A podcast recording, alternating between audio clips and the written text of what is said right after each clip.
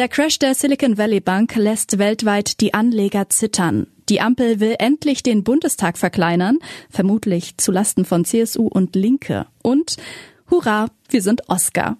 Das ist die Lage am Montagabend. Spiegelredakteur Alexander Neubacher hat diese Lage geschrieben. Am Mikrofon ist Eileen Wrozina. Ein kalifornisches Bankenbeben lässt die Welt erzittern. Die Pleite der Silicon Valley Bank, kurz SVB, in den USA hat auch in Deutschland Sorgen und teils Panik bei Anlegern ausgelöst. Der Börsenindex DAX sagte heute um mehrere hunderte Punkte ab. Sind das Vorboten einer weltweiten Finanzkrise? Droht ein Absturz wie 2008?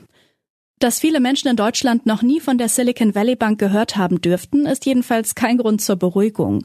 In den USA stand sie letzte Woche noch auf Platz 16 der größten Geldhäuser, war die Hausbank für viele Tech-Konzerne und Start-ups. Spiegel-Finanzexperte Tim Barth mahnt einerseits zur Besonnenheit. Anders als 2008 sei das System heute einigermaßen stabil. Die Kreditinstitute haben mehr Eigenkapital und mehr flüssige Mittel als damals. Außerdem haben die US-Behörden nach allem, was bislang bekannt ist, schnell und konsequent reagiert, als sie die SVB am Wochenende dicht machten. Andererseits, so Tim, hält die Krise mindestens drei Lehren bereit, die jede und jeder ernst nehmen sollte, auch in Deutschland. Erstens.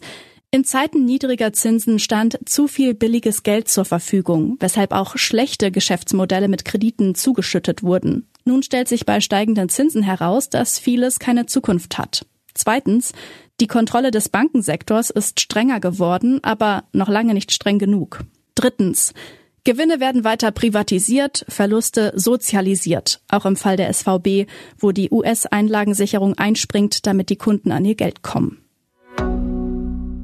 Die Bundestagsdiät kommt. Der Bundestag soll nach der nächsten Wahl tatsächlich kleiner werden. SPD, Grüne und FDP haben sich darauf geeinigt, die Zahl der Abgeordneten dauerhaft auf 630 festzuschreiben.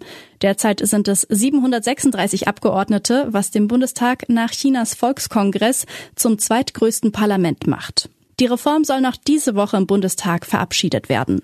Union und Linke lehnen in seltener Eintracht den Plan ab. Das ist kein Wunder, denn das neue Wahlrecht könnte sie zu Verlierern machen.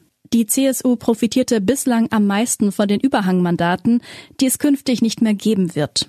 Und zum anderen die linken Fraktion, die bei der jüngsten Wahl bekanntlich unter der 5-Prozent-Grenze lag. Sie verdankt ihre Existenz der sogenannten Grundmandatsklausel, wonach drei gewonnene Direktmandate ausreichten, um eine Fraktion mit 39 Abgeordneten zu bilden. Für die Zukunft soll die Grundmandatsklausel nun abgeschafft werden.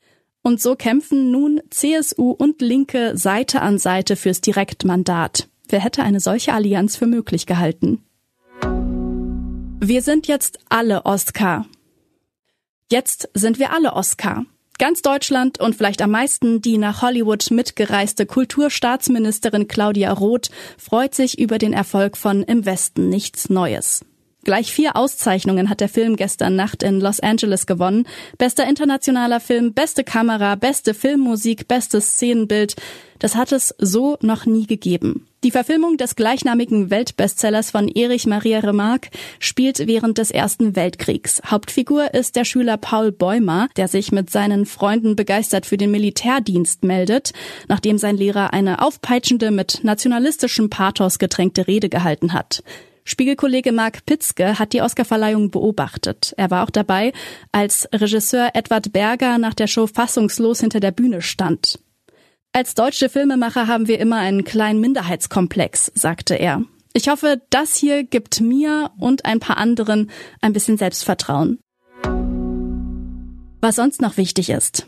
Tausende Kündigungen drohen. Galeria schließt laut Betriebsrat 52 Filialen. Der Warenhauskonzern Galeria Karstadt Kaufhof bekommt seine Probleme nicht in den Griff. Jetzt soll offenbar ein Kahlschlag helfen. Etliche Filialen sollen schließen, tausende Mitarbeiter sind betroffen. Fehlende Niederschläge. Frankreich meldet vielerorts mäßigen bis sehr niedrigen Grundwasserspiegel. Autowaschen ist in manchen Gemeinden bereits verboten. Mitunter dürfen private Pools nicht mehr gefüllt werden. Viele Gebiete in Frankreich warten sehnsüchtig auf Regen. Auch in Teilen Spaniens spitzt sich die Lage zu. Mit Metalldetektor. Niederländer findet tausend Jahre alten Goldschatz. Vier goldene Ohranhänger, zwei Streifen Blattgold und 39 Silbermünzen. Ein niederländischer Historiker hat einen mittelalterlichen Goldschatz aufgespürt. Sein Fund hielt er zunächst allerdings geheim. Soweit die Lage am Abend. Alle aktuellen Entwicklungen finden Sie auf spiegel.de. Wir melden uns hier wieder morgen früh mit der Lage am Morgen.